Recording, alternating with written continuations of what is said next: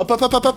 Je t'interromps tout de suite, Joël. J'ai pas encore parlé. Justement, j'ai un truc hyper important à dire à nos auditeurs. Dis-moi, l'auditeur, tu nous aimes bien? Non, ne réponds pas, je, je ne t'entends pas. Eh ben, si tu nous aimes bien, apprends que nous avons décidé de faire partie d'un groupe d'entraide nommé Podcastéo. Mais qu'est-ce que c'est Podcastéo? Ah, merci Bobby. Podcastéo, c'est un groupe d'entraide qui aide les podcasts petits mais plein de potentiel à se développer. Et c'est pour cela que cette semaine, nous te conseillons, toi, l'auditeur, d'aller écouter Podcastorama. Mais qu'est-ce que c'est Podcastorama? Je vais te répondre, petit Bobby. Podcastorama, c'est un podcast qui vous en présente d'autres, dans lequel Flavien reçoit un animateur ou intervenant d'une autre émission. Ils ont notamment déjà parlé de After Eight ou encore de Super Ciné Battle.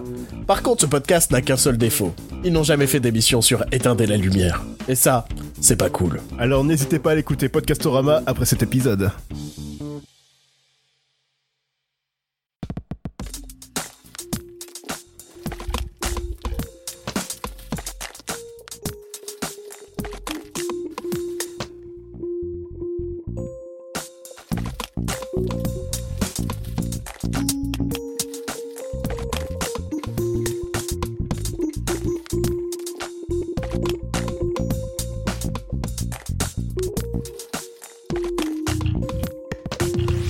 Bonjour à tous et bienvenue pour ce 37e numéro d'Éteindre la lumière.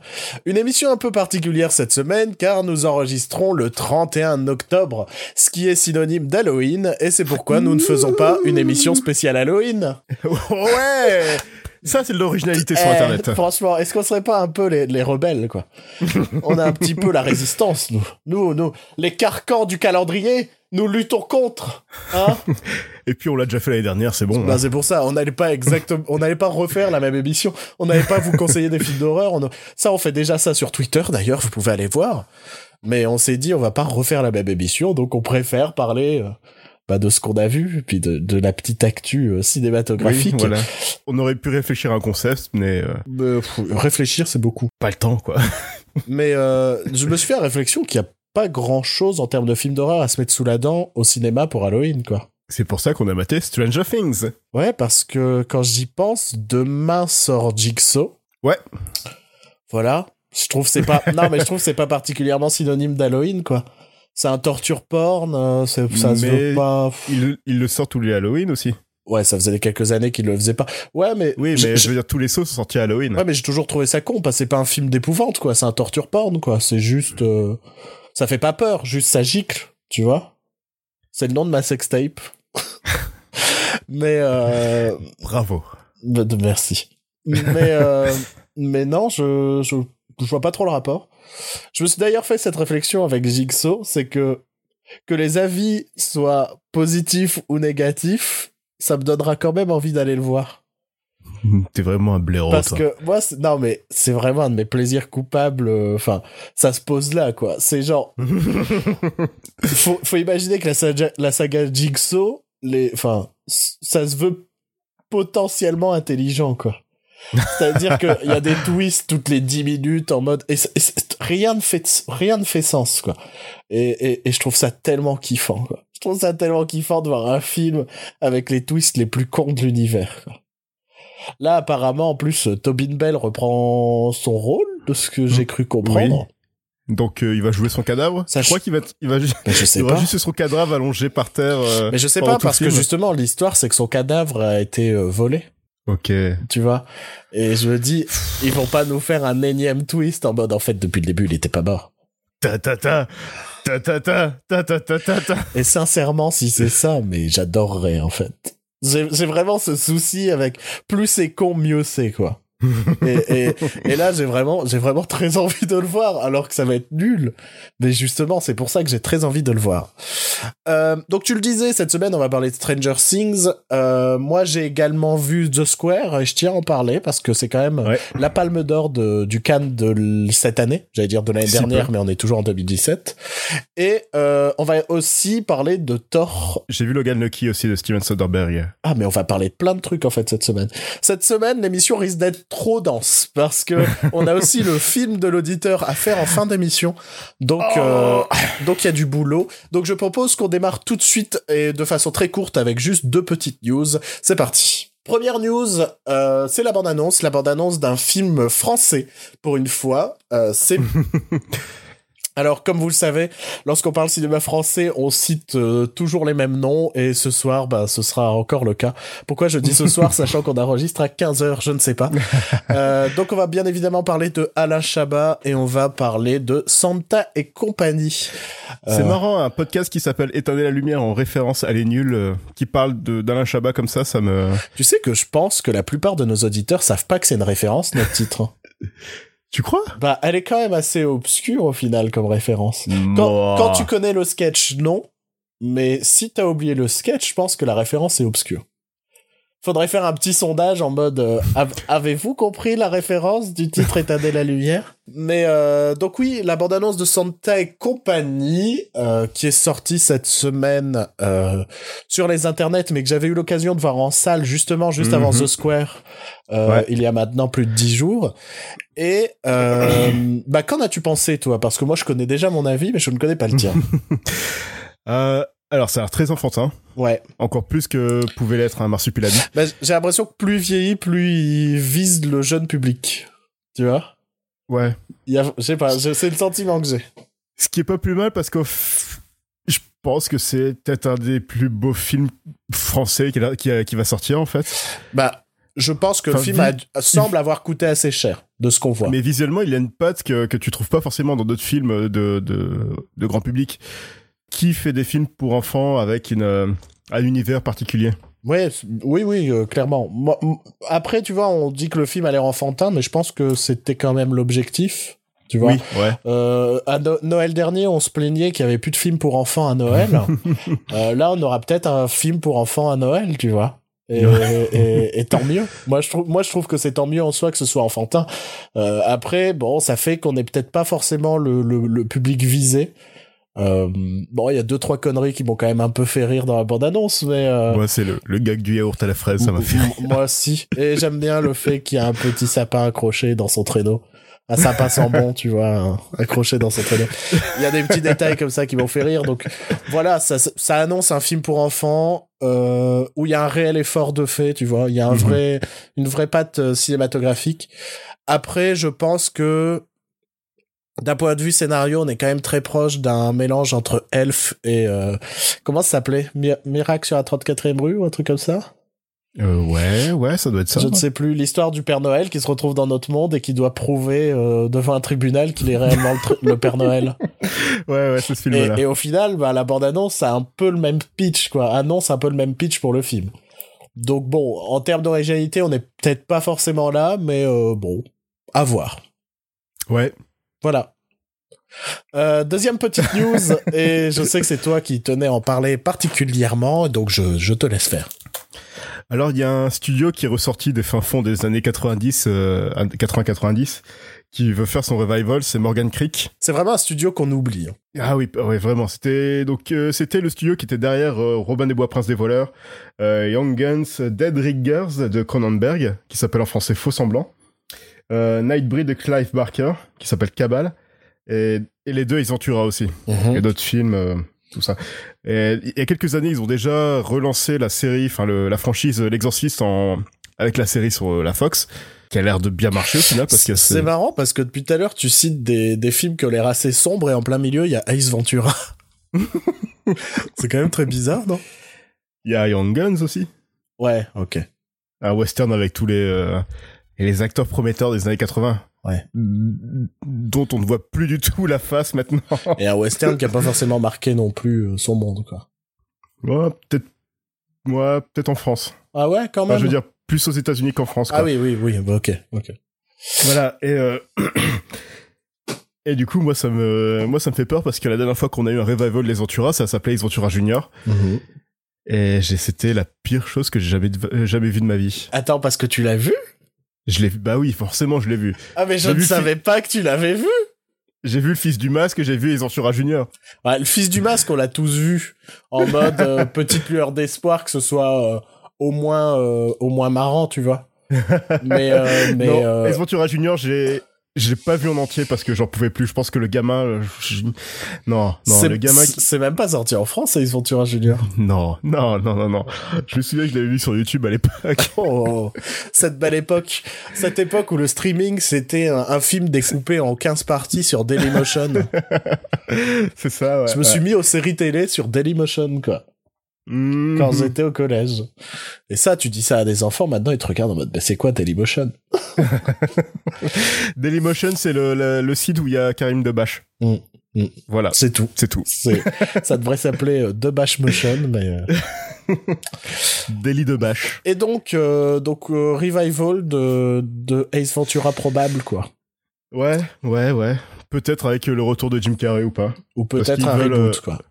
Voilà, parce que leur, euh, leur envie est de faire un passage de bâton euh, à son fils ou sa fille qu'il a perdu Oh là là. depuis des années. Mais qui est-ce que, qui est-ce que tu verrais reprendre un personnage de Jim Carrey, quoi? C'est quand même compliqué parce que Ace Ventura ne fonctionne que parce que c'est Jim Carrey. Et, et puis c'est aussi sa création. hein. Bah oui, je, je, comment, comment tu pourrais, je pense que l'acteur qui se lance là-dedans va se casser la gueule, quoi. C'est une évidence. C'est une On plus évidence. jamais vu le gamin qui a joué Ventura Junior. En même temps, j'ai regardé la bande-annonce et euh, voilà, quoi. je ne ferai pas plus de commentaires. Euh, Est-ce que En fait, je voulais pas. Ouais, voilà. Bah justement, Je- je voulais te lancer sur ce ce dont tu veux parler, qui, qui est un de nos plus grands mystères de l'univers. Voilà, c'est ça. Oh, ça fait quelques temps qu'on a cette discussion à chaque fois par rapport à ça, mais euh, on n'en a jamais parlé dans le podcast. Je voulais parler de Morgan Creek parce que Morgan Creek, comme je, disais, c'est le studio qui est derrière Robin des Bois, Prince des voleurs. Et notre plus grand mystère de l'histoire du cinéma français, c'est pourquoi le thème des visiteurs ressemble un peu trop au thème de, de, de Robin des Bois.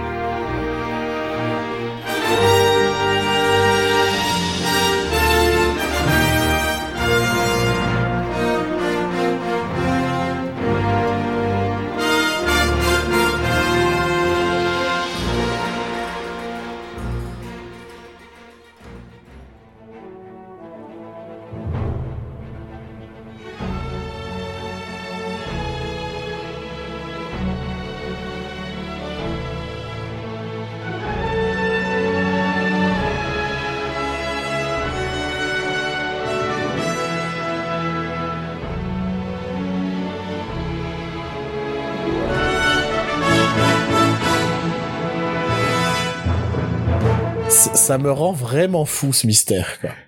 Qui a, copié, non, parce que- qui a copié qui? J'ose croire que c'est quand même les visiteurs qui a copié non, Robin c'est des les Bois. visiteurs, parce que les visiteurs so- est sorti en 93 et Robin des Bois est sorti en 91. Ouais, donc non, ouais. Mais, mais, mais est-ce que ça avait gueulé à l'époque? Qu'est-ce qui s'est passé Mais je sais pas, je, je sais pas pourquoi, et je- c'est, c'est la, c'est la limite du plagiat, là, en fait. Mais c'est bah, c'est complètement. C'est c'est le même morceau. C'est c'est un truc de fou quoi. C'est le même morceau. Mais euh, voilà, donc c'est pour vous faire part de ce petit mystère qui nous taraude euh, depuis maintenant tant et tant d'années. Euh, si quelqu'un a une réponse, on est preneur. Voilà. Oui, oui, oui. Euh, bah voilà, je pense que c'est un peu tout pour les news parce qu'on a vraiment plein de choses euh, à discuter euh, cette semaine. Donc, on enchaîne donc sur les films qu'on a vus au cinéma. Genre le mec, il fait comme s'il y a des séquences dans son podcast. Tu vois. Donc là, je vais faire la musique. Voilà.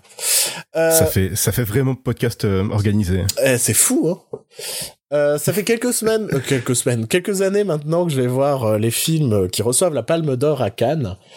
Et euh, c'est pourquoi euh, cette année, je n'ai pas euh, dérogé à la règle. Et puisque nous avons un podcast, autant en parler dans le podcast. Je suis en train de me demander si l'année dernière, dans le podcast, j'ai parlé de la Palme d'Or. C'était quoi l'année Je ne dernière? sais plus du tout. je ne l'ai peut-être pas vu l'année dernière. Je, cro- je crois que Alors, c'était un c'est le moment Wikipédia. je crois que c'était un truc qui m'avait démotivé et je m'étais dit non, tant pis. Tant pis, j'irai pas. C'est pas un film sur la guerre euh, hyper chiant ou hyper triste Je ne sais plus. Non, c'est c'est pas euh, I Daniel Blake? Le Ken Loach? Ah, c'est, c'est peut-être ça, ouais.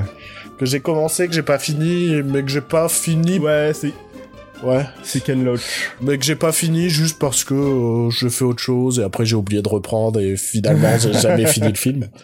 Euh, que celui-là, je suis allé le voir au cinéma, donc c'est The Square, réalisé par euh, Ruben Ostlund. Je ne sais pas du tout comment ça se prononce. Euh, je trouve que c'est un film un peu atypique pour une Palme d'Or dans le sens où on est quand même assez proche d'une comédie. Ouais. Ça a pas été plus souligné que ça, mais l'intention première semble être quand même euh, la comédie. Enfin, il y a vraiment des séquences un peu marrantes. ouais. Il y a vraiment quelques bons moments. Tu dis bon, c'est marrant, c'est sympathique. Euh, donc The Square. Donc j'explique un peu de quoi ça parle. En fait, euh, c'est euh, l'histoire des préparatifs d'une exposition dont l'œuvre majeure s'appelle euh, The Square, forcément, qui est un, un- un carré blanc. euh, dessiné au sol et en fait c'est un carré euh, dans lequel les hommes sont égaux et euh, ont de, de l'attention les uns pour les autres. Et ce qui est intéressant, c'est que justement le film est tout l'inverse. L'idée, c'est qu'il y a cette organisation de cette exposition autour de cette œuvre très humaniste, et que le film justement raconte l'inverse en fait, Euh, Mhm. parce que c'est une conf... les... Je dirais que le film, c'est c'est presque plus proche d'un film à sketch, sauf que les sketchs sont pas toujours marrants, tu vois c'est euh, en gros c'est souvent la rencontre entre des personnages de de milieux complètement différents euh, parfois même des personnages complètement improbables. Euh, le personnage principal du film, c'est un conservateur de musée et parfois il est confronté à des SDF. Il est même confronté à un singe à un moment de manière random. T'as dû aimer ça. Euh, ouais, ah, franchement la scène, la scène, non bah tu, la scène que j'ai préférée justement est un peu liée à ça encore, euh, encore plus. Euh, c'est souvent cette confrontation, voilà, entre deux éléments qui n'ont rien à faire ensemble. Euh, Il y a toute une séquence qui est un peu marrante parce que c'est, euh, c'est t'as genre une réunion avec des jeunes trentenaires dynamiques, machin, tout ça. Et, euh, et en fait, euh, il y a un des mecs qui est venu avec son bébé, tu vois, et c'est impossible de se concentrer parce que tout le long, t'as le bébé qui pleure, qui réclame des trucs, tout ça. Et je pense que ça fait partie des deux propos du film. En gros, c'est un film, je pense, sur la déconcentration. Il y a beaucoup de scènes où, en fait, le personnage principal n'est plus concentré. Euh, Il y a une scène de cul et en fait euh, le focus va se faire de plus en plus sur le plafond et on se retrouve à regarder le plafond pendant la scène de cul. euh, t'as euh, t'as une, un une grosse engueulade à un moment, enfin une discussion. C'est pas une engueulade, mais c'est une discussion essentielle entre deux personnages, des trucs qui doivent absolument se dire. Sauf que euh, derrière eux, il y a une œuvre qui fait beaucoup de bruit, qui fait le bruit d'une pile de chaises qui s'écroule. Et donc à chaque fois, ils se retrouvent à devoir s'interrompre 20 secondes pendant le bruit de la, des chaises qui s'écroulent pour ensuite reprendre l'engueulade. Euh, donc le deuxième, pour moi, la deuxième idée derrière ce film, je pense que c'est un film aussi sur cette idée d'imprévu. C'est-à-dire que t'as beau prévoir comment va se passer ta journée, comment va se passer euh, les préparatifs de l'exposition, ça va être un peu une descente aux enfers de ce personnage qui pensait avoir tout prévu et rien ne se passe jamais comme prévu. Euh, Il y a cette séquence pour moi qui est très révélatrice et qui est pareil, une séquence vraiment sympa où tu le vois qui est euh, aux toilettes en train de répéter son discours ce qui nous montre à ce qui nous montre ce à quoi est censé ressembler son discours. Et la scène d'après c'est lui qui justement commence son discours sauf qu'il y a un téléphone qui se met à sonner. Et à partir de là bah ça va un peu partir en sucette. Enfin il va pas réussir à vraiment euh, faire son discours euh, d'inauguration de l'œuvre et c'est plein de petites séquences comme ça sur euh, euh, une on démonte enfin on démonte une statue et en fait on la casse enfin c'est plein de trucs qui se passent pas comme prévu c'est un poil long parce que le film fait quand même 2h20 et je trouve que les 20 dernières minutes n'ont rien à foutre dans le film. C'est, on dirait un complément, tu vois, en mode, bon, on le met. Et, euh, mais c'était sympatoche. Après, est-ce que ça mérite ce statut de palme d'or, de tout ça? Je sais pas vraiment ce qui était en face, j'ai pas vu les autres films. Je, trouve ça un peu bizarre, en fait. Je trouve ça un peu bizarre que ce, ce film-là, qui est sympathique, hein, ce- ce- pas du tout un mauvais film, et mériter une palme d'or, je sais pas. Pour moi, cette idée de palme d'or, ça doit quand même être une œuvre qui apporte quelque chose au cinéma. Là, j'ai plus l'impression de voir un petit film qui fait les choses très bien. Euh, néanmoins, il y a quand même une grande scène. Euh, une scène euh, majeure, une scène excellente, qui est d'ailleurs en fait la scène de l'affiche. Et, euh, et en gros, c'est une œuvre où euh, tout le monde est un peu réuni. je crois que c'est, je crois que c'est à la première de l'exposition, quelque chose comme ça, pour un dîner. Et en fait, durant ce dîner, va arriver un, un acteur performeur qui va faire le gorille. Et qui va faire le gorille très prédateur dans le sens où ça va être une menace un peu pour tout le monde. C'est une séquence de malaise où tu oscilles entre le rire et, euh, et le malaise profond, vraiment malsain.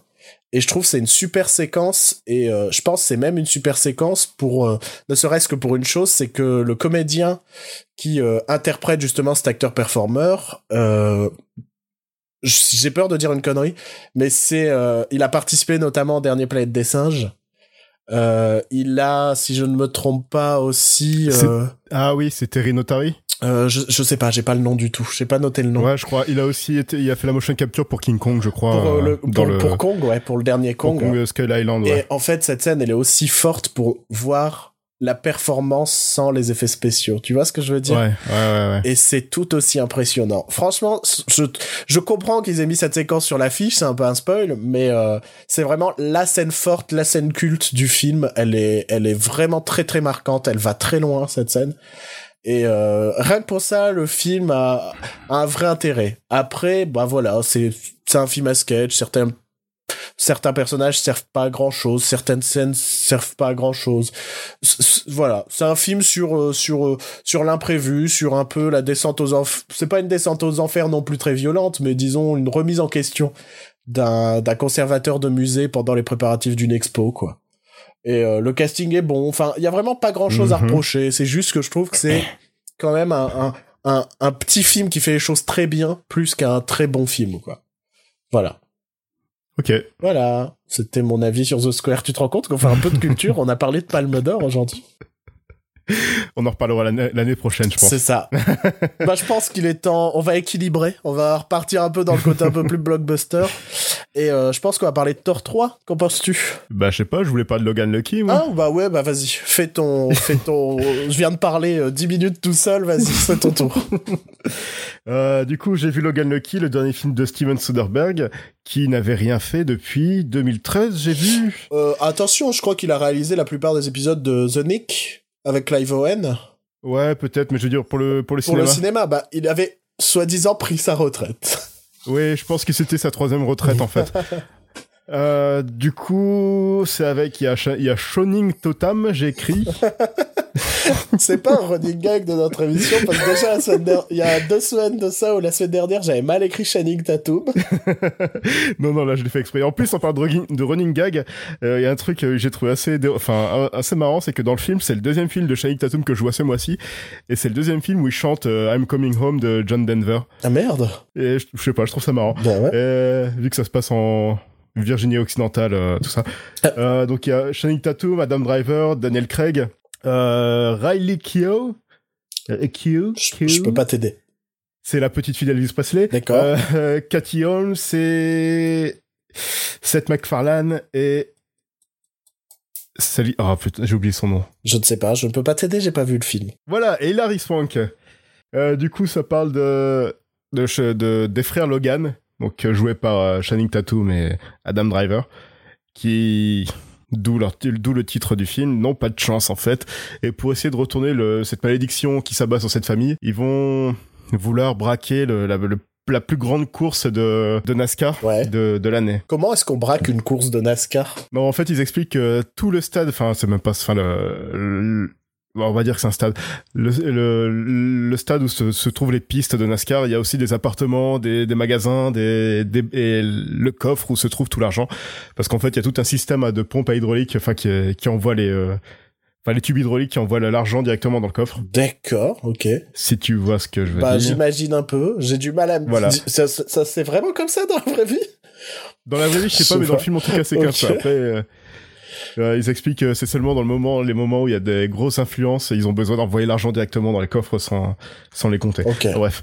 Et voilà. Donc, euh, c'est l'histoire du film. Ils, ils, appellent Daniel Craig, qui est un, un démolisseur de coffres euh, professionnel. Ok qui est excellent dans le film d'ailleurs. Euh, Channing Tatum est un père de, de famille qui, qui est divorcé de Cathy Holmes, qui a trouvé un nouveau mari, tout ça, qui va devoir déménager euh, hors de, de l'État. Et vu que euh, Channing Tatum a perdu son emploi dans les mines, il n'a plus d'argent, il a besoin de forcer de voir sa fille.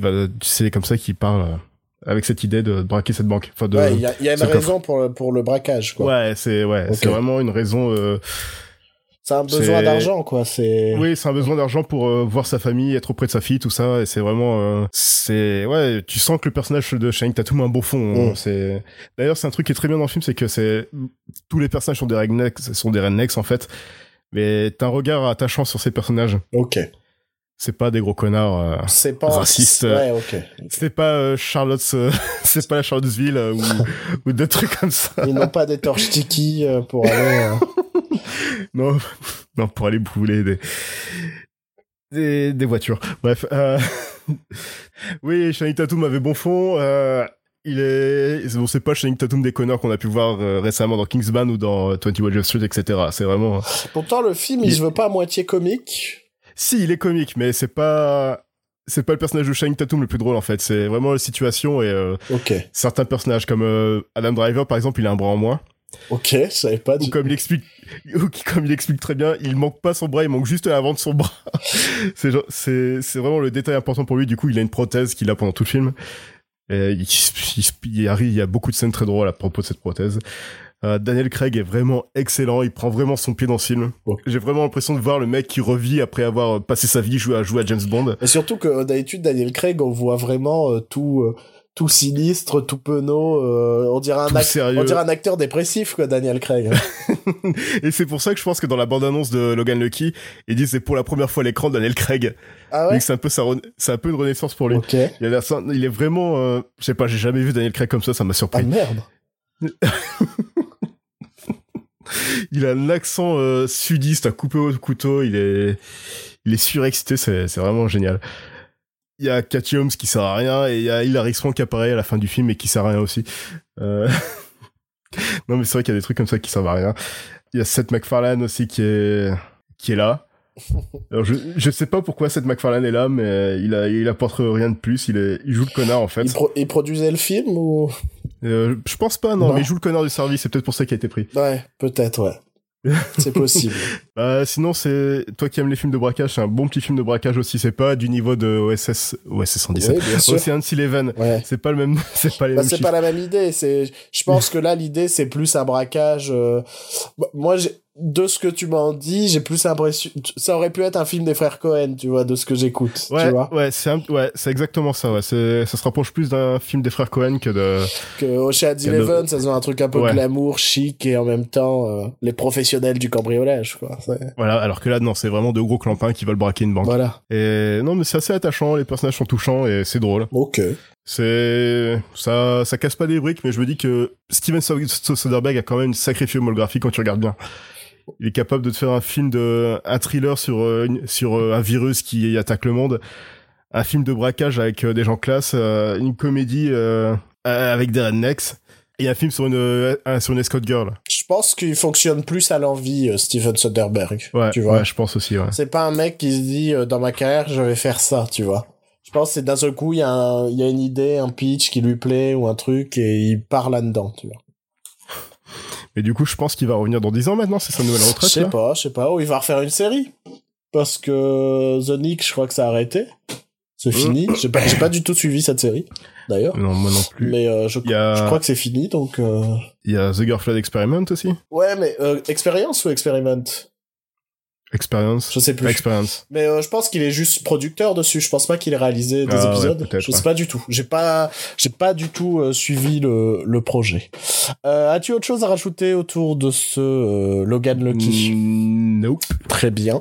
On peut donc euh, passer à ce fameux Thor Ragnarok, Ragnarok. Ragnarok, si tu préfères. Je me suis dit un truc aussi hier, euh, en repensant à l'émission qu'on allait faire, c'est que l'année dernière, pour l'épisode d'Halloween, on avait aussi parlé d'un Marvel. C'est vrai? On avait parlé de Doctor Strange. Ah, bah comme quoi. Euh, bah en même temps, ils sortent à peu près aux mêmes dates, donc euh, je pense qu'au final, euh, tu vas reprendre l'émission de l'année prochaine, on va parler d'un Marvel aussi, tu vois. euh, Doctor Ragnarok, réalisé par Taika Waititi, euh, troisième volet des aventures de Thor. Euh, voilà. Euh, c'est- oh, bah, non, mais je sais pas. Euh, cinquième apparition de Thor dans le la saga, dans l'univers cinématographique Marvel. Ouais. Et, Euh, et qu'est-ce que ce film raconte-t-il donc?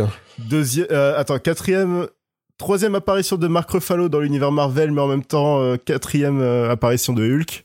Ça a l'air simple tout ça. Ouais. Qu'est-ce que ça, qu'est-ce que c'est donc que ça parle? Ça parle de ça- Thor qui. Ça parle de Thor qui, qui enquête sur euh, les rêves qu'il a depuis euh, Avengers, euh, l'ère d'Ultron, sur la fin de d'Asgard, sur le Ragnarok. Ouais. Et voilà. Et voilà, Et il puis il y a Kate Blanchett en méchante. Il y a Kate Blanchett en méchant, puis il retrouve Hulk. Euh, Puis et voilà. il se passe des trucs. Et en fait, Et la bande-annonce, elle monte à peu près tout le film, quoi. Ah, il y a des trucs qui ont été cachés dans la bande-annonce quand même. Ouais, mais dans l'ensemble, elle monte quand même pas mal tout le film. euh...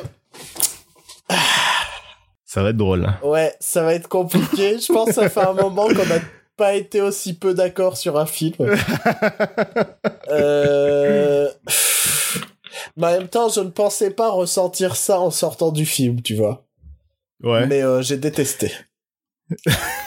Mais Waouh. ah non, j'ai j'ai passé une, une très mauvaise séance.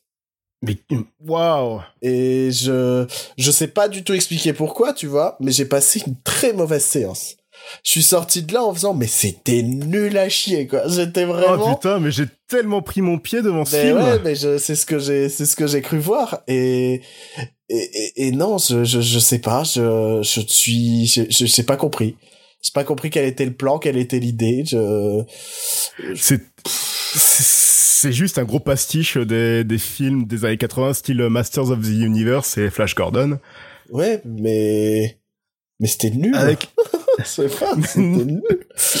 ah, c'était drôle, c'était coloré, c'était rock. Oui, mais euh. attends, c'est pas parce que c'est coloré que c'est un bon film, hein, ça. Ah bah oui, je sais, non mais j'ai j'ai vu tous les films Marvel, pourtant je les aime pas tous, hein, mais Mais euh, tu vois, justement, je trouve que le film déjà est assez laid parce que le sang, le, les cadres sont pas beaux. Je trouve qu'il y a vraiment un gros souci dans la manière dont le film a été filmé. J'ai eu, euh, il y a une séquence notamment où t'as euh, Bruce Banner et Thor qui sont dans le jet euh, qui est euh, posé quelque part là.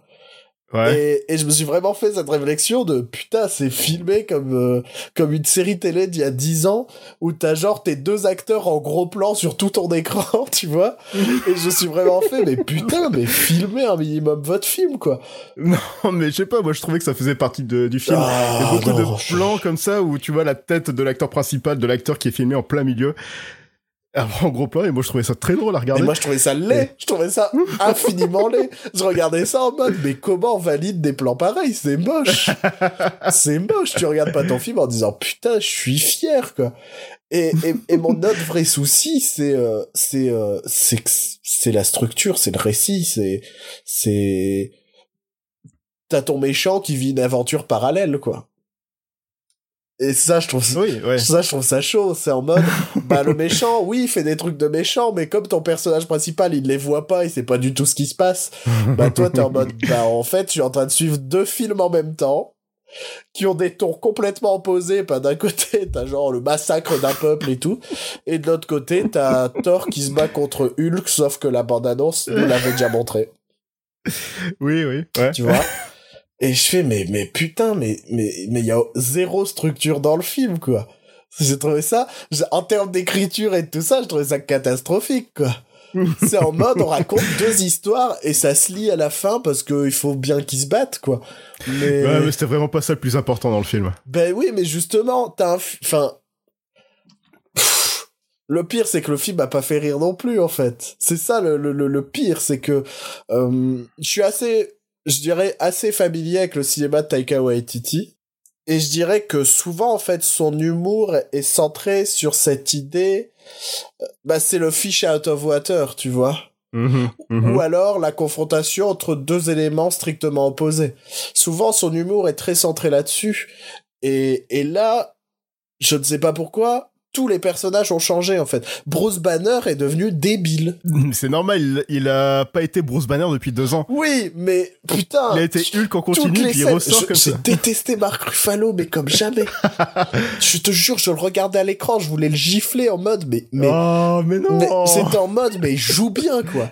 Se fait, joue bien. Là, tu joues, t'es la bouche ouverte en mode, oh, je comprends pas ce qui se passe. Et, et, Il est dans l'espace, il a jamais été dans l'espace de sa mais vie. bien sûr, mais il n'empêche que c'est, Ah, je te, je suis devenu fou. Je te jure que j'ai passé, pourtant, mais moi, c'était juste le nom du réalisateur qui m'avait donné très envie, qui m'avait hypé et tout. Et, et merde, même le côté gladiateur ne sert à rien. En fait, tout le film ne sert à rien. Si, il sert à quelque chose, il y a Jeff Goldblum dedans, et Jeff Mais Goldblum est vraiment Jeff excellent. Goldblum, il sert à rien. Oui, non mais non, non, non. Jeff Goldblum fait son Goldblum à 100% Ah, mais- et ça c'est énorme. Là, là, il jouait pas, quoi. Le- mais, mais, mais il sert à rien. Tu crois que ça va être une menace dans le film et tout? Il ne sert à rien, quoi, Jeff Goldblum dans le film. On te l'introduit, on te montre qu'il peut être dangereux parce qu'il est imprévisible et tout, et il ne sert pas. Et, et en fait, le film passe son temps à t'introduire des trucs qui ne servent pas. Et ça m'a rendu fou. Mais, mais, mais j'ai eu l'impression, une nouvelle fois, de voir une fanfiction euh, d'un mec qui aime bien Thor, qui s'est dit, je vais faire une comédie autour de Thor, euh, je vais complètement changer la personnalité des personnages qu'on a connus, et puis, euh, puis je vais faire mon propre film. Et, et putain, je, là, je gueule sur, euh, sur le, le manque de cohérence de l'univers de DC, mais alors là, Marvel, c'est n'importe comment aussi, quoi.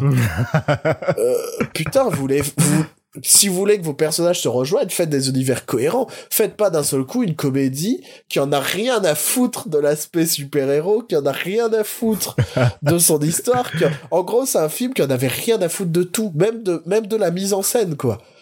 Et, et ça, j'ai trouvé ça chaud, quoi. J'ai, franchement, j'ai, j'ai passé mon film à faire, mais, mais il y a rien qui a été pris au sérieux une seule seconde. Et il y a, y a encore quelques semaines. Mais c'est ça qui est bon. Oui, mais non Il y a encore quelques Non, mais- semaines, on disait qu'il fallait que la comédie soit prise au sérieux. Et, et, et, Mais- et là, j'ai, j'ai trouvé que tout avait été fait par-dessus la jambe, quoi. Non, mais justement, tous les films Marvel nous ont été vendus par des films euh, ser- de super-héros qui sont pris au sérieux, alors qu'au final, on se retrouve avec des comédies. Avec des comédies, c'est la première fois qu'on a un film Marvel qui qui est vraiment ce qu'on nous a vendu, quoi, une grosse comédie potache où ça, rien n'est pris au sérieux. Ah ouais, mais franchement, j'ai trouvé que ça n'avait rien à foutre là. Et je trouve que Chris Hemsworth, c'est pas le roi de la comédie non plus, quoi. Ah, elle était drôle dedans. Non.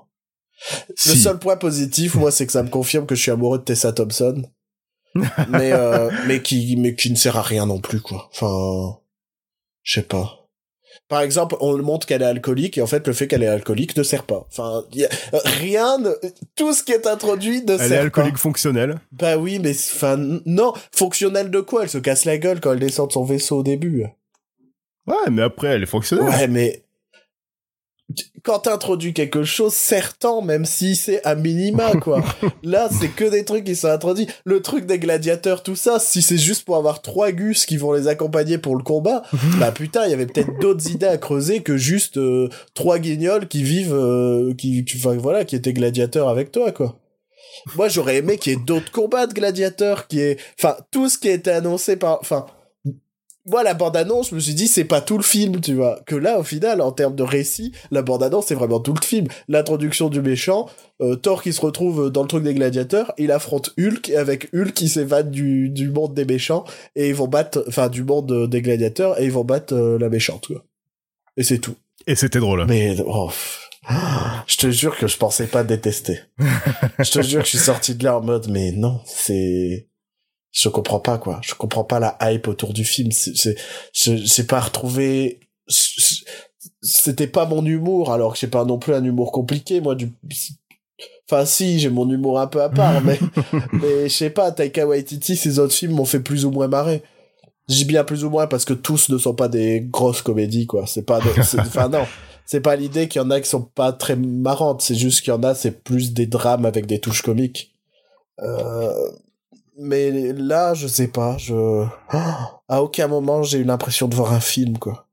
J'ai eu l'impression de voir un sketch du SNL, mais qui durait 2h20, tu vois. Oh putain, à ce point. Ah, mais franchement, il y a même des, il y a des moments, des fonds verts ou des trucs comme ça, je me suis cru à la télévision, quoi. Ouais, ouais, il y a une scène en particulier où ils regardent, euh, ils sont avec Odin, ils regardent euh, la falaise, enfin Ouais. l'horizon, c'est vraiment dégueulasse. Ouais. Et tu te dis, c'est chaud d'avoir validé ce plan. Ça coûtait quoi d'aller tourner sur une falaise? Non, mais cette scène-là, elle faisait partie d'un reshoot en plus. Ouais, non, mais. Parce qu'à la base, cette scène devait se passer dans New York, puis ils ont tout retourné euh, pour que ça... mais les flashs, les flashs de Odin, quand, bah, sur la fin, euh, Thor euh, se développe, enfin, dé- enfin, redéveloppe son pouvoir de foudre, on va dire. Ouais. C'était kitsch. mais oui, c'était kitsch. Mais ouais, mais, Mais c'est ça, le film est kitsch et c'est ça qui est bon. mais non, j'ai détesté, je te jure. je te jure. Ils ont, de toute façon, ils ont tout fait avec le personnage de Thor. Ils ont essayé de faire le, le film shakespearien Non, euh, avec euh, essayer de Kenneth faire un, bon film, quoi. Bah, il est là. Pourquoi pas jouer sur l'aspect un peu plus vikingesque de Thor? En mode euh, presque, euh, je sais pas, Bah, c'est ce film un non mais film un peu épique, style euh, Seigneur des Anneaux, tu vois. Bah, ils ont tenté de faire ça avec le premier. Mais oui, mais le fond, il est, les, putain, le premier, t'avais des trucs en or moche derrière les personnages, t'avais tout, t'avais l'impression d'être, euh, je sais pas, sur une émission de variété de la télé italienne, tu vois. les décors et les costumes étaient effroyables. Non, faire ça sérieusement, en mode. euh, Ils ont retenté de faire ça avec le deuxième, Non, mais non. tout le monde a oublié le non, deuxième mais de le toute deuxième, c'était une catastrophe aussi, quoi. ah non, mais Thor, pour moi, c'est officiel. Thor, c'est le pire personnage, quoi. Encore, Non, non, non, non, non, le pire personnage c'est Hawkeye. oui, mais il a pas encore eu son film et il l'aura jamais. Exactement, Que exactement. Thor, il a trois films et je trouve ça horrible d'avoir fait trois films sur un personnage, mais qui- je- pourtant, j'ai le sentiment qu'il y a des idées, tu vois, mais il n'y arrive pas. J'ai le sentiment qu'il n'y arrive pas. Et, et ça, je te jure, ça m'a rendu fou. Putain, pourtant je pensais que c'était le plus réussi des trois films Thor. En même temps, c'était pas compliqué, mais Ouais, mais non, c'était compliqué. Ah, je suis devenu, euh, je te jure, je, je pensais pas détester autant parce qu'il y a, il y a des, je sais pas, il y a des gens que j'aime bien et tout, mais là, ça a été horrible. Je il y a Kate Blanchett, il y a Karl Urban. putain, le perso de Karl Urban, mais putain, mais putain, c'était nul. Quand il est avec ses deux AK-47. Je crois que, sincèrement, je crois que c'est le moment où je me suis fait, ah merde, ça va être cet humour-là. Et que j'ai commencé à un peu m'enfoncer dans le siège, tu vois. En mode, ah, c'est marrant, et ça, le mec, euh, c'est, il vit au, il vit, euh, euh, ouais, j'arrive pas à faire des phrases. Mais c'est marrant, le mec, il a deux AK-47. Alors que normalement, il se battent avec des épées et des trucs comme ça.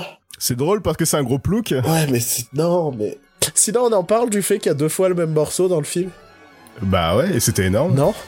c'est ridicule. Bah si, c'est Immigrant Song. Bah oui, bah non, le morceau est cool, mais pourquoi le foutre deux fois dans le film? Moi j'ai le sentiment qu'ils qu'ils auraient aimé avoir, euh, comment ça s'appelle? Thunder d'ACDC Ouais, mais non, mais Immigrant Song, ça parle vraiment du Valhalla et de la Oui, mythologie mais ils le nordique. mis au début du film. Et, Et ils le mettent à la fin du Mais- film quand Thor retrouve son eh pouvoir. ben non, mais son pouvoir c'est la foudre, putain. En plus, for You're the God of Thunder, et là t'aurais mis Thunder quoi. Ouais, mais non, mais justement, la chanson Immigrant Song parle du marteau de, de Thor et c'est et vu qu'ils expliquent dans le film que le marteau c'est représente, euh, enfin canalise son pouvoir de Dieu Mais mais t'as et non, mais retrouve son pouvoir déjà de vu Dieu à la un sans film qui te met deux fois le même morceau dans deux scènes d'action différentes? Et je parle d'un morceau euh, pas composé pour quoi. Je parle vraiment d'une musique de film, enfin d'une d'un morceau quoi. Pff, compliqué ce que je dis. mais euh, moi ça m'a rendu fou aussi. Je fais mais putain vous avez été feignant au point de pas mettre un autre morceau. Ah non j'ai trouvé ah ça m'a rendu fou quoi. Et pareil, un, un gros défaut de construction aussi, c'est à chaque fois pour montrer que le personnage est badass, qu'est-ce qu'on fait? Bah on le fait lui tout seul qui affronte une armée. Et ils nous le font quatre fois dans le film. À chaque fois qu'un nouveau personnage badass est introduit, il se retrouve à buter tout le monde tout seul. Et je fais ça va la facilité scénaristique ou bien? Hein? Ah ça m'a franchement j'ai trouvé que le film était écrit avec le cul quoi. Et ça m'a ça m'a saoulé. Voilà, ça faisait longtemps qu'on n'avait pas eu Bruno aigri, je trouve. Ah, là, là, là, là. Ah non, mais il y avait un moment que j'avais pas détesté un film à ce point. quoi. Je te rappelle qu'on a vu Emoji Movie la, la semaine dernière. Ouais, mais je savais que ça allait être à chier. Là, j'avais une lueur d'espoir et c'est en mode. euh, Tu vois, j'avais ma petite, ma petite braise qui naissait dans le feu. Et puis t'as Thor qui arrive et qui pisse dessus, tu vois. En mode, ah, c'est marrant, je fais pipi, je monte mon cul, c'est marrant. Ah non, je sais pas. Ouais, ça a été long. Ça a été dur. C'est pour ça que maintenant on va parler Stranger Things. Mm. Ah, c'est l'émission de la bonne humeur. ah, pour toi, ouais. Heureusement, Moi, euh, heureusement que, que après on fait le film de l'auditeur parce que là, moi, je suis en PLS. hein. Hein, on le fait vraiment? Ben, on a promis, Joël, on devait tenir un rythme et on tient jamais le rythme. Oh, On tient déjà un rythme hebdo- hebdomadaire, c'est déjà bien. hein. Mais on va y arriver, on va y arriver. Ah. Alors, saison 2 de Stranger Things, euh, série toujours des, des Duffer Brothers. C'est ça leur nom? J'oublie tout le temps. Les- Personne... Je je sais pas. Ouais, les frères Duffer. Mario Ouais. Duffer et Luigi Duffer. Mario, il s'appelle? Je sais pas comment il s'appelle. Ah, je croyais que... mais je suis con Mais je suis con Mais j'ai pas vu la vanne Mais je suis un trou de balle Ouais, ouais, ouais. ouais. Ah bah oui. hein. J'ai pas aimé ta sincérité, là. Bon, Stranger Things, donc la suite des aventures des... Des de la- gamins de Stranger Things, quoi. Exactement. Que, que s'est-il passé? Euh, Bah, on espère que vous avez vu la saison 1, parce que maintenant on parle de la saison 2, mais Oui, ouais. que s'est-il passé de l'été après dernier. que- Comment? Le gros phénomène de l'été dernier. De... C'était c'était en été euh, l'année dernière? Ouais, il était sorti l'été dernier. Ok, L'année dernière, j'avais- ouais. oublié. Euh... Tu as fini la saison 2 Je l'ai fini ce matin, ouais. Ouais, moi aussi. Euh, Qu'en as-tu pensé? J'ai moins aimé que la première saison. J'ai plutôt bien aimé, mais c'était pas aussi aussi top euh, que. Enfin, il manquait la l'originalité, la, fraîcheur que qu'avait apporté la première saison. Là, c'est vraiment. Enfin, c'est ce qu'ils avaient dit en fait. Ils ont voulu faire plus gros, plus fort et mais pas différent quoi. Et c'est ça le problème que j'ai euh, avec avec avec cette saison quoi. Moi, je dirais qu'avec cette saison, tu te rends compte que ça aurait dû être une série anthologique. Ouais, aussi ouais, c'est ce que je me suis dit. Parce ouais. qu'à la base, ça devait être euh, C'est ce qu'ils une, avaient dit. euh, Ouais. Ouais, une saison, une histoire. Et euh, j'ai regardé vite fait euh, Beyond Stranger Things. J'ai juste vu le premier épisode, qui est une émission où ils débriefent la saison. Ouais, ouais. Et, euh, et justement, à un moment, on leur pose la question, euh, bah, ça a été pour écrire la saison 2 et tout. Et en fait, bah, c'est pas qu'ils ont galéré, mais euh, c'était inattendu, quoi. Donc, ils se sont retrouvés un petit peu à, Ouais, dos au mur quoi. ouais, à, à devoir faire le truc. Et moi, je trouve que ça se sent. Euh, j'ai- été partagé pendant toute la saison entre le plaisir de retrouver euh, les Mhm. personnages, les comédiens et tout, et euh, et la, la la faiblesse de la trame en fait de la saison quoi. Je sais pas, t'as as vraiment ressenti du suspense ou une angoisse quelconque en fait? Oui et non. Euh, déjà, je suis même pas sûr d'être euh, d'avoir pris du plaisir à retrouver euh, le, tout le casting en fait. J'ai l'impression Ah ouais? qu'au final, ils étaient euh, ils étaient pas très bien utilisés. euh, la plupart étaient en retrait, j'avais l'impression. Bah en fait, pour moi, le vrai souci c'est qu'ils sont séparés. Bah ouais, ils ont voulu leur- ils, ils ont voulu la jouer un peu l'Empire contre-attaque en fait. Et, et tout l'intérêt de la première saison de Stranger Things, en fait, tout le truc fantastique, on s'en battait à moitié les couilles. hein. L'idée, c'est que c'était un groupe de potes, de gamins qui s'entraidaient pour affronter un Ouais. élément beaucoup plus Mhm. gros qu'eux. Euh, là, cette saison, ils les ont séparés. On voit, j'ai j'ai le sentiment que ils sont beaucoup plus spectateurs et c'est les adultes qui agissent plus. Mais ouais, bah c'est exactement ce que j'avais dit pour euh, pour la première partie de ça. À propos de la deuxième partie, moi je veux pas voir les adultes se battre contre un monstre. C'est plus plus intéressant, c'est de voir des enfants. euh, Bah ouais, mais on- dans ça, contre- ça va arriver, tu vois, c'est Ah, oui, inévitable. c'est- bah, que là, ils auraient ça- vraiment pu faire autre chose. Les gamins sont là et ils s'en servent pas. Moi, j'ai une terrible pensée, c'est pour Mike, qui est un peu notre personnage principal de la saison 1 au final. Mais oui, il est, il sert à rien. Il et est là, tout le temps. il est Il, inutile. regarde, il regarde tout le temps. Il regarde tout ce qui se passe autour de lui. Il fait rien. Est-ce que c'est parce qu'il y avait le tournage de ça en parallèle ou je sais pas? Non, je crois que le tournage de ça euh, a été fait avant le, le tournage de Stranger Things. Ah ouais? Vu qu'ils arrêtaient que- pas de dire que quand il était revenu pour la saison 2 de Stranger Things, il arrêtait pas de dire de, des injures. euh. Ah là- non, mais parce que là, euh, il sert à rien. Le Ah c'est personnage est triste, hein, parce qu'il est vraiment excellent. Il a des très bonnes scènes où il joue très bien, mais sinon, il est, Ouais. il est, Ah. il, a- il est en retrait, quoi. À la place de ça, on t'introduit des nouveaux personnages complètement inutiles. Moi, j'ai une pensée pour euh, Eight, qui est genre la séquence d'intro de la saison qui, a- qui ensuite a un épisode puis redisparaît. Et donc Eight, de- on comprend par le chiffre que elle aussi, elle a été euh, victime des expériences, tout ça. ouais, ouais, ouais. M- mais elle apporte rien en fait.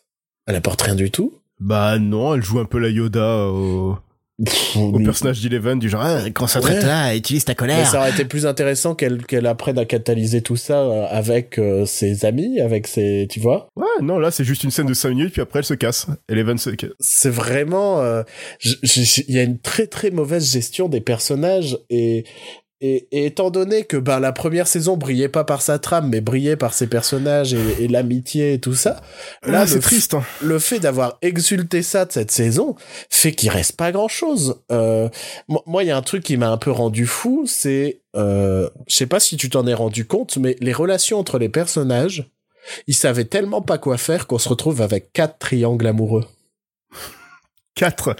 il y en a quatre Attends. Euh, Bah, euh, je peux spoiler à moitié puisqu'ils sont là dès le début de la saison à peu près. ouais, ouais. Mais on va dire qu'il y a euh, j'ai j'ai déjà oublié les noms. Hein. Euh, Jonathan, Steve et Nancy. Voilà, le premier. D'ailleurs, moi, je Euh. suis Team Steve et je comprends pas du tout euh, Jonathan, mais c'est pas grave. Ah non non ah non alors là Steve c'est vraiment le meilleur personnage de la saison c'est pour moi c'est le mec c'est le mec qui s'en sort le mieux c'est le mec qui s'en sort le mieux C'est le mec qui, Il a- saison 1, était, on pensait que ça allait être le bully et machin et Ouais, tout. il a- Et, au, et au fur et à mesure, on a appris à l'aimer. Et saison 2, il devient, putain, à la fin, il est je te ju- tu c'est sais le que, c'est le personnage qui a le plus évolué de la série tu sais que limite ce que j'ai préféré de cette saison, c'est, euh, les Qui- dix qui- dernières minutes. Ouais. Il y avait un minimum d'émotion. Il y a eu euh, cette, cette petite séquence dans la voiture entre Steve et Dustin. ouais Euh, Il y avait des choses, des, des- Ouais. des- de, de l'amitié, de Ouais. l'humanité les uns pour les autres. ouais, Et ça Steve qui se dégage de son rôle de bully pour avoir un rôle de grand frère sur le sur le la bande de de, de Stranger de, de, de Goss c'était vraiment touchant c'était Ouais. Mais, euh, mais tu vois, le fait que... donc, t'as ce triangle amoureux là. Il y a attends T'as les, a- les adultes, t'as le triangle amoureux des adultes. ouais il y a Hopper euh, Bob et euh, Winona euh, Ryder et ses yeux de taré Voilà. t'as, t'as Max, Dustin et Lucas. ouais et, quatrième Et, et ben, t'as, Max, Mike et Eleven.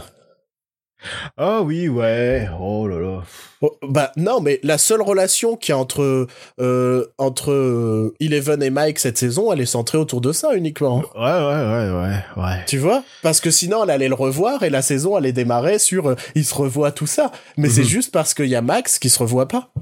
On n'est pas un peu en train de spoiler la série là d'ailleurs Il y a pas grand chose à spoiler, mec. Et au final, ça c'est peut-être le deuxième épisode de la saison. hein. Ouais. Le fait est que Eleven est aussi complètement sur le côté, en fait. Ils sont vraiment tous splittés. La série a pas grand chose à raconter. Et, je sais pas, moi j'ai, j'ai regardé le truc en mode, bah, j'ai eu l'impression de manger des pâtes au sel, tu vois. ça se mange, mais c'est fade. tu vois? J'ai vraiment eu ce sentiment-là. J'ai regardé le truc. Je suis, j'ai, j'ai- j'ai- j'- moi j'adore Dustin, donc ça me fait plaisir. euh, Ah moi, putain, il- Dustin- j'en pouvais plus de Destine. ben, cette- je l'ai- adoré dans la saison 1, mais là j'en pouvais plus. Ben, en lui. fait, le souci, c'est que cette saison, en fait, les deux gamins principaux, c'est euh, les trois, c'est euh, Dustin, Lucas et et Will. Tu vois? Ouais. Là où Dustin, en fait, il est agréable quand il est euh, de temps en temps, en fait. Que là, Mhm. en gros, c'était presque ton- un de tes personnages principaux et il fait que des trucs de merde et, et c'est un c'est à moitié inintéressant, en fait, ce qu'il fait. Ah mais et il fait il tout est- le temps les, il a des running gags tout le long de la saison qui sont pas drôles déjà la première fois. et j'ai trouvé complètement stupide dans ses actions et ses, ses décisions. Mais ça, c'est, ça, c'est, franchement, c'est quasi la plupart des persos de cette saison, en fait. Je, euh, moi, à un moment, je pense qu'il faut qu'on parle du pire personnage de cette saison, qui a été ajouté, et je comprends pas ce qu'il fout là. Le frère de Max. Euh, le psychopathe. Ouais, toutes ces scènes Billy. sont insu- c'est insupportable, quoi. Euh, ouais, à part jouer l'alpha mâle euh, comme ça. Ouais. euh, Tu sais pas à quoi il sert, il sert pas vraiment, en fait. C'est une fausse menace, enfin, je sais pas. Tu, ça, ouais, ça donne un. Ça donne un arc, un arc à la gamine, là, Max, mais il Mais sert- Max, elle sert pas non plus. Mais vu qu'elle sert pas, au final, son arc ne sert pas, Ouais. et, et au final, t'as C'est, tout ce on- passage, euh, ce morceau de la série qui sert à rien. On t'intro- on t'introduit un nouveau gosse, mais il sert pas.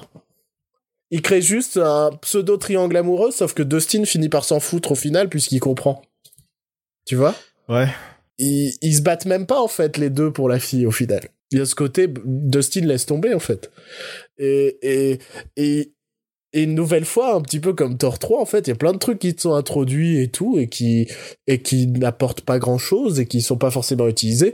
Le pire étant un des éléments marketing deux éléments marketing principaux, je dirais Halloween. On te fait tout Mhm. le marketing sur Halloween, en Mhm. fait, c'est un épisode random au milieu de la saison et Juste pour montrer euh, les, les SOS fantômes. Pour moi, ça aurait vraiment dû être, en fait, tout allait amener à Halloween, tu vois. Quitte à faire le bal d'Halloween plutôt que le bal de l'hiver, tu vois. Tu vois ce que je veux dire? Ouais, c'est Surtout que le, ouais. le bal de l'hiver est même pas particulièrement bien introduit, je trouve, dans la saison. c'est genre, ah, ah Non, mais imagine, imagine si en fait tout le long de la saison, t'avais, euh, je sais pas, les gamins qui s'entraînent à danser malgré tout le truc glauque qui se passe, tu vois. Mais qui gardent ce côté enfantin de euh, je suis stressé, c'est le bal de l'hiver, j'ai pas de fille, j'ai pas de copine, j'ai pas machin, je sais pas qui inviter, qu'il y ait des vraies discussions, qu'il y ait de vrais sentiments de, de gamins en fait, et d'amitié. Plus, t'as l'impression que les gamins en fait, cette saison, ils, ils ne sont plus des gamins, ils sont des éléments qui suivent une, un récit. Ouais, ouais, ouais, c'est plus des, c'est plus des personnages, ouais. Non, c'est des pions. C'est des pions qu'on qu'on fait avancer. Euh, et le deuxième élément euh, qui est dans tout le marketing et qui en fait euh, sert s'en servir, c'est cette fameuse grosse créature. Ouais, ouais, ouais. Voilà. D'ailleurs, tout ça, ça m'a fait penser à Aliens. Ouais, bah, je pense que c'est une des références. Hein. je Ouais, pense une des références c'est Aliens parce que t'as toute cette multiplicité des créatures sur la fin et tout. c'est c'est complètement Aliens quoi. Mais euh, voilà, ton élément, un de tes éléments marketing en fait, il sert peu. Et au final, euh, sans trop spoiler, euh, le cliffhanger est un peu lié à ça quoi. Tu vois? Et tu te dis bah on a fait tout ça pour ça en fait. On a fait tout ça pour revenir au point de départ. Exactement, ouais. Et, et tu te dis, mais c'est, enfin, j'ai vraiment trouvé qu'en termes de récit, c'était, euh, c'était vraiment pas ouf. Deux petites choses encore. Je sais pas si t'as, toi, t'as d'autres trucs à rajouter. Barbara? Ouais. Faut qu'on arrête avec elle. hein. Ben oui, je comprends pas la hype autour et là, au point qu'elle est carrément sa trame dans la saison. Ouais, ouais, surtout que, je sais pas, dans les premiers épisodes, c'était déjà une connasse, en fait, le perso. Mais, mais oui, en fait, c'est un, était- un personnage qui a été créé pour mourir. non, mais je trouvais qu'elle, non, mais même en tant que de, en tant que personnage, je la trouvais vraiment très vache envers Nancy. Mm.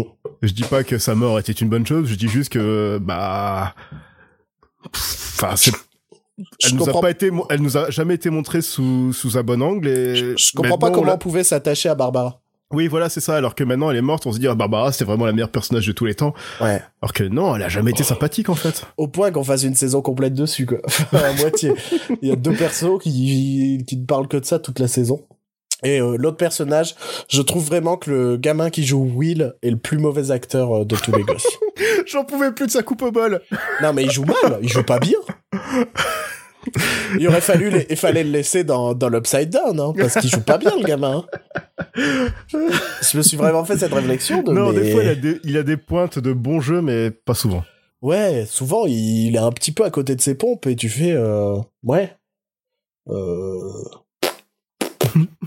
non mais saison vraiment saison plate quoi. Ouais, vraiment décevant. ouais.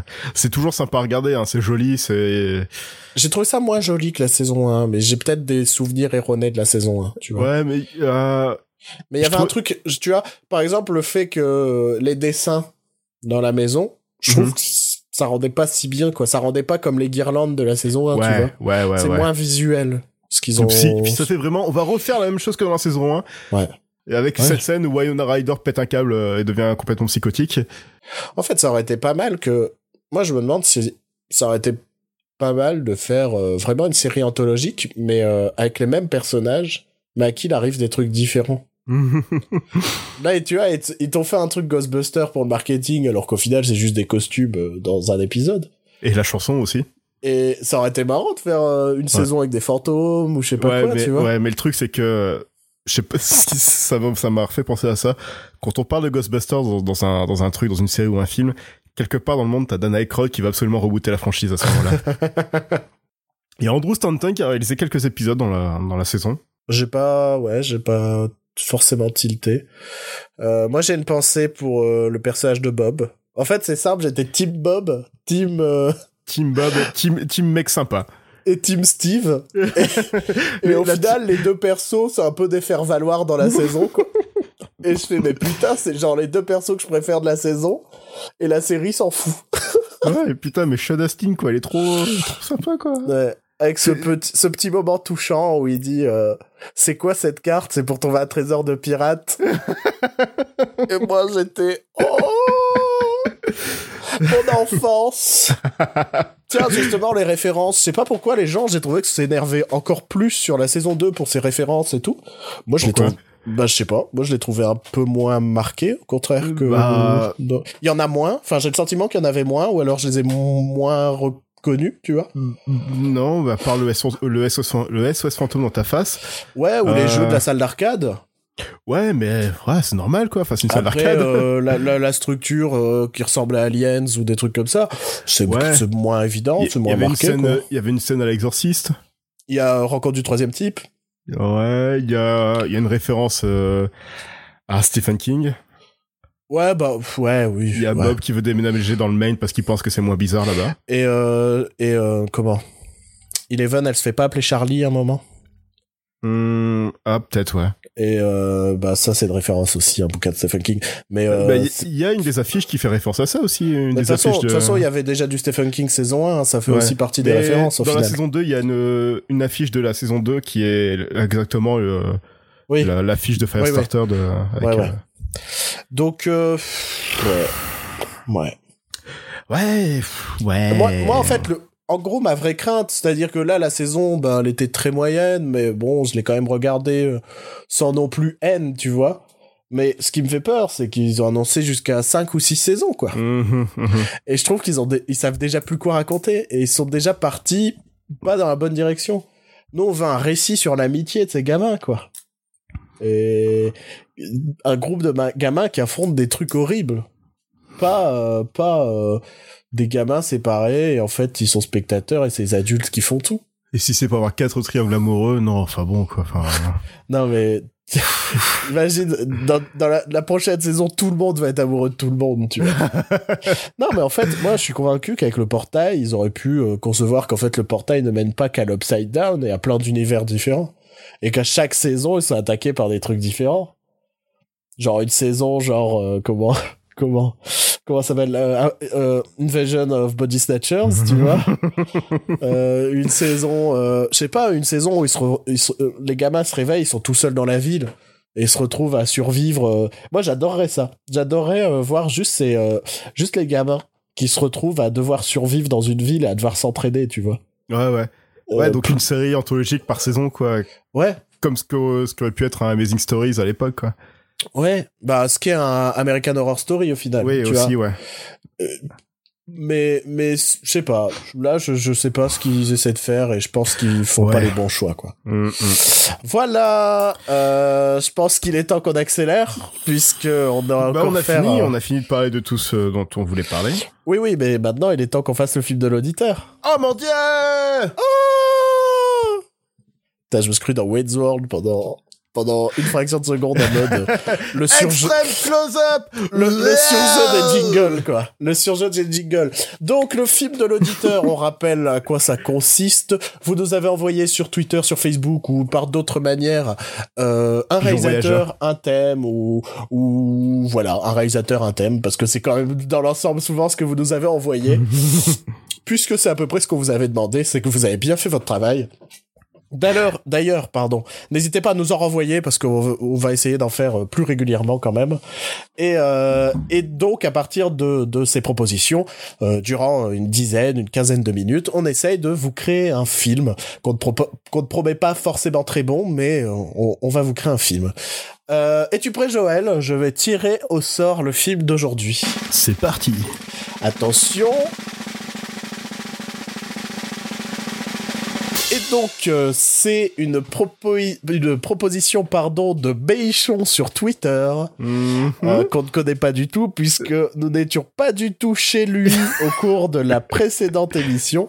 Putain, les gens vont penser que cette émission, face ce, ce tirage au sort, est truqué. Hein. Ça commence à être truqué, je pense. Euh, et donc, sa proposition, ça va être peut-être plus compliqué pour Joël, mais pour moi, ça devrait à peu près le faire. C'est Michael Haneke.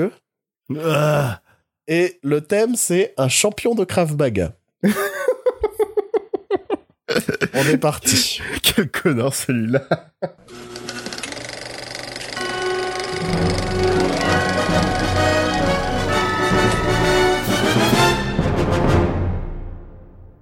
On ne va pas se mentir, comme la dernière fois, on s'est fait une petite pause, histoire de réfléchir quand même chacun de notre côté.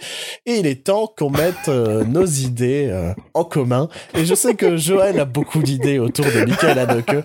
Euh, Peux-tu me rappeler quel film as-tu vu de Michael Haneke? J'ai vu Star Wars, Mhm, j'ai vu Retour vers le futur, mhm. Pas mal celui-là. j'ai vu j'ai vu Mad Max euh, 2, j'ai vu euh, Branded. Ah, très bien, très bien. Euh, bon, plus sérieusement, euh, moi je connais un peu plus Michael Haneke, étant donné que j'ai quand même vu plusieurs de ses films. Euh, Oh, putain, l'élite, Non, quoi. mais je, je ne prétends pas être un spécialiste pour autant. Euh, mais euh, ce qui définirait avant tout, je pense d'abord, euh, le style Michael Haneke, c'est euh, quelque chose de posé et sombre. Euh, Mhm. je pense notamment euh, deux films qui peuvent sembler être opposés euh, d'un point de vue euh, style, d'un point de vue ton. Mais je pense notamment à Funny Games et à Amour. On est dans deux films dont les propos sont complètement différents. D'un côté, on a un thriller, étant donné qu'on est sur la prise d'otage d'une famille par deux jeunes délinquants. Mhm. Je ne sais plus. Et de l'autre côté, on a Funny Games. et d'un côté, on a Amour, euh, plus ou moins euh, la, la fin de vie d'une vieille dame accompagnée par euh, son mari. Euh, c'est pas c'est pas particulièrement joyeux et, et, et, et je pense qu'il faut partir là-dedans. Un, un côté un film tu vois qui va faire à, à peu près deux heures aux couleurs assez froides Tu vois. et euh, assez long. Tu... euh, bah non, bah si j'ai déjà dit qu'il fait à peu près deux heures, c'est normal qu'il est euh, qu'il est assez long. Bah un, un, un film à Palme d'Or, tu vois, parce que euh, Forcément. Anne- Anneke euh, Anneke fait partie des rares à avoir obtenu euh, deux Palmes d'Or dans sa carrière. Et euh, donc euh, donc tu vois un, un, un- ton un peu euh, un peu drama euh, musique euh, musique du violon tu vois du violon Mhm. assez calme assez plat sauf que le thème c'est le Krav Maga donc rappelons que le Krav Maga euh, je le savais bien évidemment c'est pas du tout demandé à Joël euh, en off. C'est euh, c'est un art martial de combat israélien bien évidemment. Je le savais. Que pratique Tout je, ne sais, tout je pas je ne sais pas si tu le sais Joël. Gal Gadot il me semble est championne de Krav Maga tu, le- tu le savais ou pas? Tu le savais ou C'est pas? C'est pas tout à fait ce que je t'ai dit. Je t'ai dit que Gal Gadot savait, je, je savais pratiquer le Krav Maga vu qu'elle a été dans l'armée israélienne. Mm. Ah oui. Mhm, mhm. Tu as apporté ce petit complément que, que, que, que j'avais oublié, bien évidemment. Euh, donc, moi, ce qui me vient en tête, quand tu me dis euh, Krav Maga, moi, j'imagine tout de suite les blessures. J'imagine le fait que ça peut, ça peut faire vraiment mal. Et, euh, et, et le thème, c'est champion de Krav Maga, et je pense qu'on peut le transformer en ex-champion de Krav Maga. Tu vois ce que je veux dire? Oui. Pas du tout. Oui, oui, oui. Euh, tu vois, genre un, un ex-champion de Krav Maga qui euh, aujourd'hui est en chaise roulante. Mhm. Un, un- un dernier combat qui s'est mal passé. Je sais pas du tout si ça s'affronte en championnat ou quoi que ce soit. Ou si c'est juste vraiment un, un- un art martial militaire. euh. Tu peux chercher sur Wikipédia Le Krav Maga.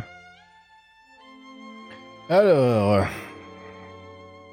Le Krav Maga, parfois écrit Krav Maga, est une méthode d'autodéfense d'origine israélo-tchécoslovaque, combinant des techniques provenant de la boxe, du muay thai, du judo, du jiu-jitsu et de la lutte. Ah, donc si c'est une technique d'autodéfense, c'est pas un truc qui se fait en combat, quoi. Enfin, qui se fait en championnat. Il y a pas des championnats du monde de Krav Maga. Donc déjà, la, donc déjà, la proposition est fausse. On nous dit Bah, un champion de Krav. Maga. Ah bah tout de suite, forcément, on va droit dans le mur. Mais bon, c'est pas grave, on va le faire. Donc on imagine, on imagine. Ça se passe, ça se passe dans une réalité alternative, dans laquelle le Krav Maga euh, est un sport euh, vraiment euh, national, tu vois, international même. Et, et moi, en gros, je suis en train d'imaginer une sorte de million dollar baby où euh, un ancien, euh, Il y a des championnats de Krav Maga. c'est bon, on, on est bon. Depuis euh, cet été. Ah, on est pile dans l'actu. Donc c'est un ancien champion de Krav Maga, mais de cet été en fait. il a juste fait cet été, ça s'est mal passé. Et le mec, il est en chaise roulante, tu vois. Genre. Ah bah euh, faut bien. euh, C'est la première, c'est le premier championnat, donc faut que ça. Premier championnat, c'est genre ça le gros loser, mal. quoi. C'est un peu comme le Jurassic Park. On ouvre le parc pour la première fois, ça se passe mal. ça, se- ça se passe, voilà, ça se passe pas bien et y a un mec qui se retrouve euh, paralysé quoi. Et il est en chaise roulante, il peut plus bouger ses jambes. Ouais. Et c'est fini pour lui le, le Krav Maga et, et le mec, euh, on suit, euh, on suit un peu son quotidien de d'Aibor. Il y a un propos, tu vois, il y a un propos sur euh, les difficultés euh, du handicap au quotidien, notamment Mhm. dans les déplacements à travers la ville, dans la recherche d'un emploi, tu vois?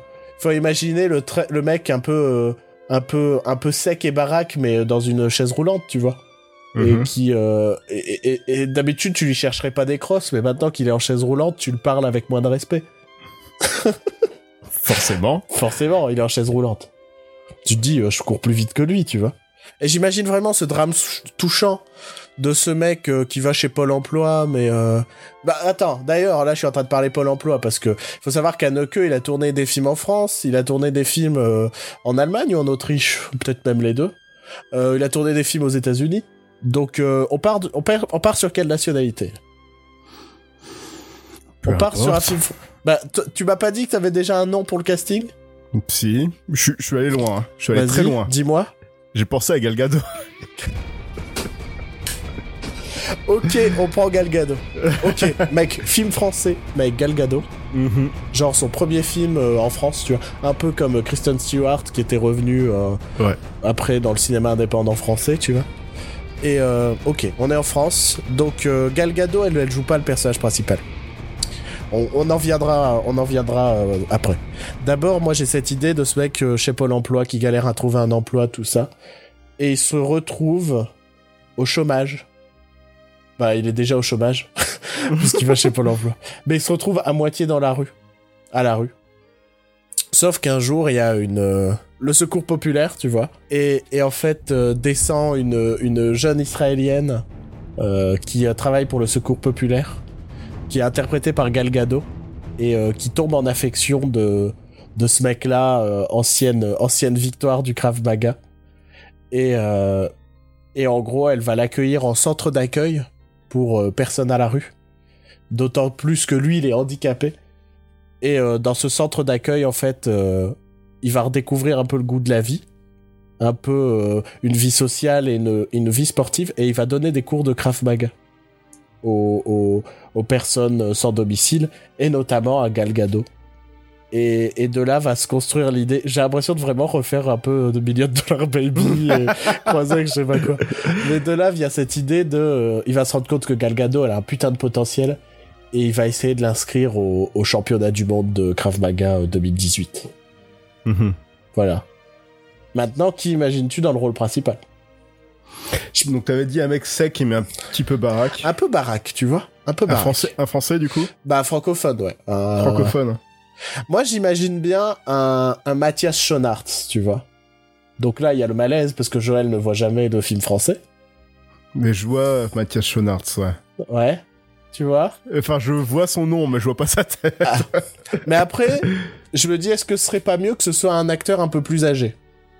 Parce que sinon, il y a cette idée de romance potentielle entre Galgado et Mathias Schoenaerts. Moi, je veux pas ça. Je veux, une relation père-fils, quoi.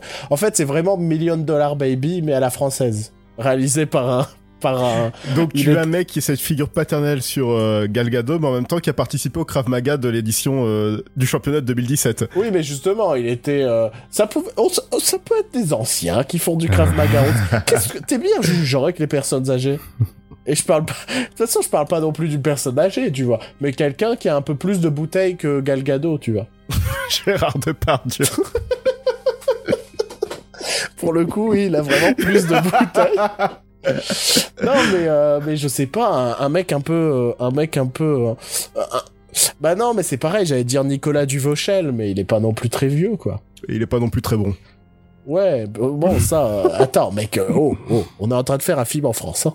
Donc, on, peut faire des bons films en France, hein, c'est rare, mais. Ouais, mais il faut un mec un minimum badass, tu vois. Lambert Wilson. Nom de Dieu, de putain de bordel de merde, de saloperie, de connard d'enculé de ta mère. Ah Ah, je peux un peu voir. Je, je l'imagine pas du tout en SDF, pour le coup. Faut la mocher, hein, c'est tout. Mais euh, tu vois, Lambert Wilson, genre le comeback de Lambert Wilson dans un rôle un peu dramatique et euh, genre euh, musclé, quoi. Ouais. Musclé. Tu vois, oh, oh, tu vois ah. Et euh, genre, je vais vous chanter du Céline Dion. Genre, il a fait euh, trois mois d'entraînement avant, tu vois. Quatre, allez, max. Et euh, ouais, Lambert Wilson, ouais. Tu vois cette figure un peu paternelle? Ouais, ouais, ouais, carrément. Et du mec qui va prendre Galgado sous son aile et ensemble ils vont reconstruire chacun leur vie parce que Galgado, elle, elle a le sentiment de s'enfermer un peu dans dans dans cette dans ce bénévolat, tu vois, qui lui permet pas d'avancer dans sa vie. Et et lui, il a besoin de reconstruire sa vie puisque depuis son accident, il, est, il est au chômage. Et ensemble, ils vont essayer de reconstruire leur vie. Tu vois? Et c'est beau. C'est beau. Sauf que, sauf que. Oui. On est chez Michael Haneke. Et c'est Donc, ja- et, et c'est jamais joyeux la fin. et c'est jamais beau. Et c'est jamais beau. Mais sauf qu'on va pas refaire Million Dollar Baby. On va pas faire que Gal Gadot, à son tour, elle est blessée au championnat de Krav Maga. Et, euh, et elle finit tétraplégique, tu vois. On va pas partir là-dedans. là. Euh, Il faut qu'on parte dans autre chose. Lambert Wilson chope un cancer? Pas mal. Pas mal, pas mal. Oh, ouais, bien. Lambert Wilson, il, il- en- en gros, peut-être pas un cancer parce que ça fait un peu cl- classique, tu vois. Mais euh, du fait qu'il a dormi dans la rue, tout ça, Il chope le tétanos. non, il chope une, une pneumonie très grave, tu vois. Il chope Ouais. un truc au poumon très très grave. Et il s'affaiblit au rythme des entraînements, mais d'abord il le cache parce que euh, Ouais, parce qu'il est censé l'avoir depuis le début, sa pneumonie. Enfin, faut dire... euh, pourquoi? Parce que s'il est... On sait pas combien de temps il a... Il était avec Galgado à l'entraîner, à être... euh, Oui, bah tout ça, hein, ça- on n'est que sur le pitch de départ, hein. nous, euh, on, développe, ouais. on développe pas le film non plus. hein. Euh, mais, mais ouais, il a cette petite pneumonie et, et en fait, la le, le jour du championnat, il meurt, mhm. tu vois? Oui. Et on finit sur ce montage de. euh, on a un montage genre à la fois touchant et, et fort et épique sur euh, Gal Gadot victorieuse Mhm. des, euh, du championnat du monde de Krav Maga. Elle finit Mhm. premier, le visage à moitié en sang ou je sais pas, hein, Ouais, je sais pas du tout. Et, euh, et d'un côté, euh, Lambert Wilson qui s'éteint seul dans, dans un lit d'hôpital. Tu vois?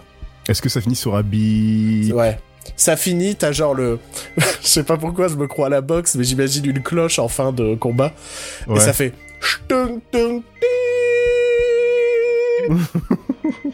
Tu vois? Non, j'imagine juste à la fin... euh, Tu vois le plan sur Galgado qui est en train de... qui est, qui est victorieuse, qui est contente, tout ça, mais il y a pas de son, on entend juste le bip, bip et le bip. Mais oui, mais bien sûr Mais évident C'est-à-dire qu'il y a plus de son dans la salle sauf les bips Les bips de, de, de, son- Lambert son moniteur- Wilson. de son moniteur cardiaque, ouais. Ouais. Ah ouais, ouais, ouais. Et on, a, on assiste vraiment au combat de, Lambert, de Gal Gadot. Ouais, putain.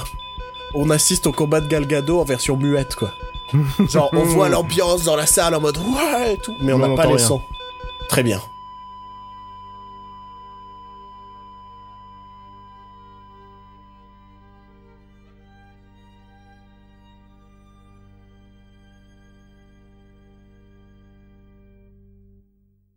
Maintenant, faut le titre. Ouais. Et comme ça, on peut, s'a- on peut s'arrêter là-dessus. Au final, on a réussi à pondre un film. C'est un peu million de dollars baby, mais on a rajouté un côté SDF, on a rajouté plein d'autres côtés. On, on a rajouté de l'amour dans vos cœurs. Et moi, je, moi j'ai, alors j'ai une idée de titre. Vas-y.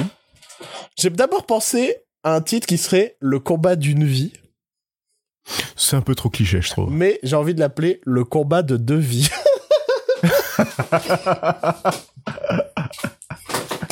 non, non.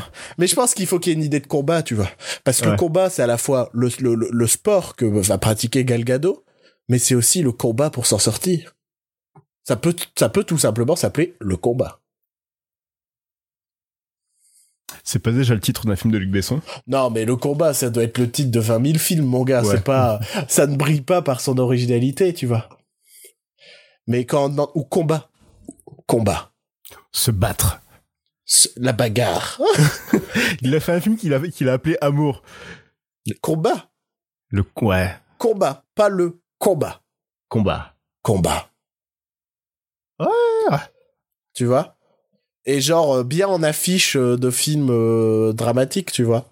Oui, avec les bandes blanches. euh, Ouais, je, je trouverai comment faire, mais, euh, mais, ah merde, ça, ça, ça faut, ouais, bon, on verra. Combat. Un film de Michel Haneke, nommé au, au César. Mais t'imagines, il sera au César, il sera, il sera à Cannes. Il y a Mhm. moyen qu'il soit aux Oscars. Euh, Lambert Wilson révélation, oh, le retour de Lambert Wilson sur le terrain américain, tu vois. Gal Gadot, révélation euh, d'actrice. Révéra- Gal Gadot César, mon gars. Ouais, ouais. On aura Gal Gadot César et son prix il sera remis par Louane ou un truc comme ça, tu vois. moi, moi, Par je Jérôme Commandeur. Non, non, Il va faire. Ouais, je vais, je vais remettre à prix à, à Wonder Woman. euh, Non, il viendra sur scène habillé en Wonder Woman. et ce sera le malaise dans la salle. Ouais, ouais, ouais. Non, mais c'est bon, c'est fait. Ouais. Donc, combat par Michael Haneke sur une idée de Béichon sur Twitter. Mhm. Euh, c'était pas le film le plus fun à inventer, mais on a, comme- on a quand même grappillé quelques idées par-ci par-là. Euh, on espère que ça vous a plu. Désolé pour cette émission une nouvelle fois interminable. Euh, on a essayé d'être quand même un minimum concis. Euh, Joël, peux-tu rappeler euh, où nous pouvons être retrouvés voilà. On est sur Facebook, on est sur Twitter, on est sur euh, iTunes et SoundCloud. On a un nouveau site? Qui s'appelle éteindelalumière.com, tout simplement. Alors, il n'y a pas le tout simplement. hein. Attention, c'est éteindelalumière.com. éteindelalumière.com. N'hésitez pas à commenter sur le site. Je sais pas s'il est vraiment. euh, il, il est censé être fonctionnel, mais s'il y a des problèmes, faut pas hésiter à me le dire pour euh, que je corrige ça au plus vite. Donnez-nous Euh, des étoiles sur iTunes.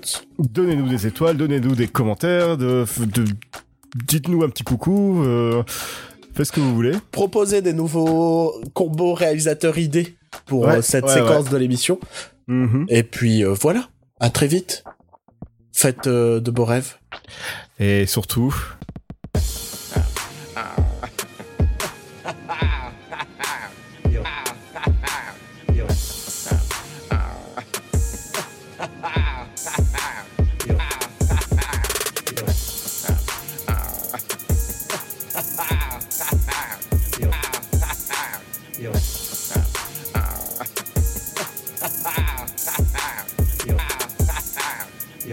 Use.